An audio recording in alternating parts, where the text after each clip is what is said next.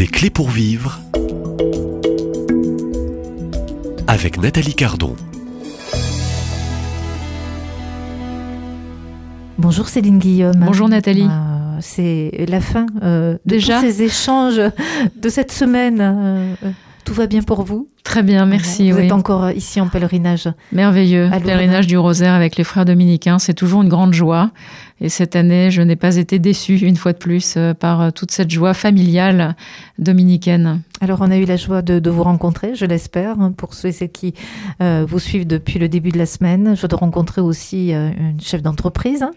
Joie de, de rencontrer une femme euh, euh, engagée au cœur de l'Église. Euh, une femme qui vit l'expérience euh, du rosaire, ici même, il y a quatre ans, Oui. avec l'expérience aussi du lavement des pieds que Mhm. vous nous avez partagé. Euh, une femme qui s'expose dans l'écriture et dans cet ouvrage, et vous nous avez livré avant-hier, euh, vous, vous nous avez livré ce traumatisme Mhm. d'un abus euh, que vous avez vécu à l'âge de, de 6 ans. Donc merci pour tous ces temps, tout- toutes ces prises de parole, hein, euh, donc euh, avec justesse hein, et puis avec euh, humilité. Alors au programme aujourd'hui, c'est une conclusion non pas de votre livre, mais de cette série des clés pour vivre. En conclusion, quelques mots aussi euh, de votre parole. Euh, nous avons rencontré, écouté euh, une chef d'entreprise. Euh, quelques paroles aussi sur euh, votre identité de femme, votre vocation d'épouse et de Oui. mère. Hein. En quelques mots, euh, c'est quoi être euh, une épouse euh, presque, je dirais, presque parfaite, hein, presque Ah exemplaire, ou en devenir hein, Alors une eu, sainte épouse. on- on- ce ce livre s'intitule Dieu est passé par là et il se trouve que la rencontre avec mon mari a été fulgurante. En fait, la première fois que je l'ai rencontré, euh, c'était sur le, le seuil d'une très jolie église le jour d'un mariage. Et au moment où je l'ai vu, je le connaissais absolument pas. euh, j'ai senti en moi cette intuition très forte, c'est lui. Et donc euh, il y a tout un chapitre qui lui est Mm, consacré qui s'appelle euh, c'est le gardien de mon âme. Euh, le, le- le- voilà, mon mari qui s'appelle Christophe. Christophore, c'est le porteur du Christ. Je pense que le Seigneur l'a vraiment choisi pour moi et j'espère qu'il m'a bien choisi pour lui. Donc voilà, cette rencontre a été a changé ma vie. Nous nous sommes mariés un an après cette rencontre.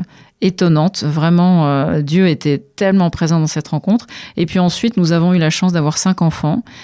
Euh, donc évidemment, le, premier dans notre euh, vie de famille, bah, c'est mon mari, parce que sans lui, je ne serais pas ce que je suis aujourd'hui. Il m'a toujours beaucoup soutenu et accompagné dans tout ce que j'ai pu faire, y compris dans mon rôle de mère. Et ça, ce rôle de mère hein, est très très important pour vous. Oui, j'ai j'ai paniqué quand j'ai été enceinte la première fois en me disant je ne serais pas capable d'être mère. Je ne serai pas à la hauteur. Je ne serais pas à la hauteur, j'y arriverai pas, mais comment fait-on, etc. Alors on, on lit plein de livres, hein, et puis en fait, on, les livres, alors c'est bien, mais la pratique, euh, c'est mieux, ou c'est autre chose en tout cas. Et je pense qu'on apprend le, métier de parent euh, et de mère pour une femme euh, su- sur le terrain, en fait, avec un enfant. euh, et, en fait, j'ai découvert, à ma grande surprise, que j'ai aimé ce rôle de mère, mais alors de façon passionnée. Euh, donc on a eu un premier enfant. J'étais complètement débordée au départ. Je me disais mais on pourra jamais en avoir d'autres parce qu'avec un déjà je m'en sors pas. Et puis finalement euh, le temps a un peu passé. On s'est dit bon allez on se sent prêt à aller plus loin. Et puis on en a eu cinq. Mon mari aurait voulu en avoir huit. Je lui dis cinq c'est déjà là. Vous avez été mère au foyer, je ah crois. oui, alors hein complètement pendant pendant une bonne dizaine d'années où je n'ai fait que euh, me consacrer entièrement à, à nos enfants, Donc c'était par choix, à part choix vraiment, parce que mon mari pleinement aussi assumé. Pleinement assumé, euh, mais j'ai eu la chance aussi d'être soutenue dans ce choix par mon mari, qui lui se réjouissait énormément de me voir mère au foyer. Donc c'était euh, du pur bonheur, parce que en fait, je pense qu'au fond, la femme est faite pour porter la vie.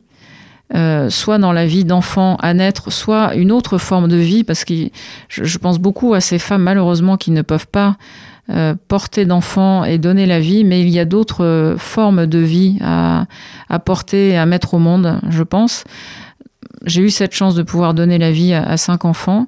Euh, et finalement, c'est notre nature profonde. La nature profonde de la femme, c'est d'être porteuse de vie. Et ensuite de l'accompagner, cette vie, pour l'élever. Pour, euh, D'ailleurs, on dit qu'on élève des enfants, mais c'est vraiment ça. On, les, on, les, aide à grandir, mais on essaie de les tirer vers le haut, toujours. C'est difficile, hein c'est pas le métier de parent, c'est euh, plus difficile. C'est douloureux aussi. Hein. et c'est douloureux. On parle de, du bonheur d'être mère, de cette maternité et des enfants, mais il y a aussi la douleur, hein. joie et douleur. oui, absolument, parce que bon, alors d'abord l'accouchement ne se fait pas sans douleur, enfin en tout cas pour moi, oui, de, l'enfantement. Et puis après, ce qui est douloureux, c'est de, c'est de savoir que ces enfants ne sont pas les nôtres. Et donc, ça nécessite, de, pour les élever, d'être prêt au détachement permanent. De les laisser partir. De les laisser partir. Et, chaque étape dans la vie, même quand ils sont petits, la première fois qu'on les confie à quelqu'un d'autre, euh, qu'on les emmène à l'école, ce sont des petites séparations ou des grandes séparations et, auxquelles il faut consentir. Mais, et l'enfant sent si, si, la mère est prête à, à lâcher prise, en fait, ça l'aide aussi à grandir, je pense.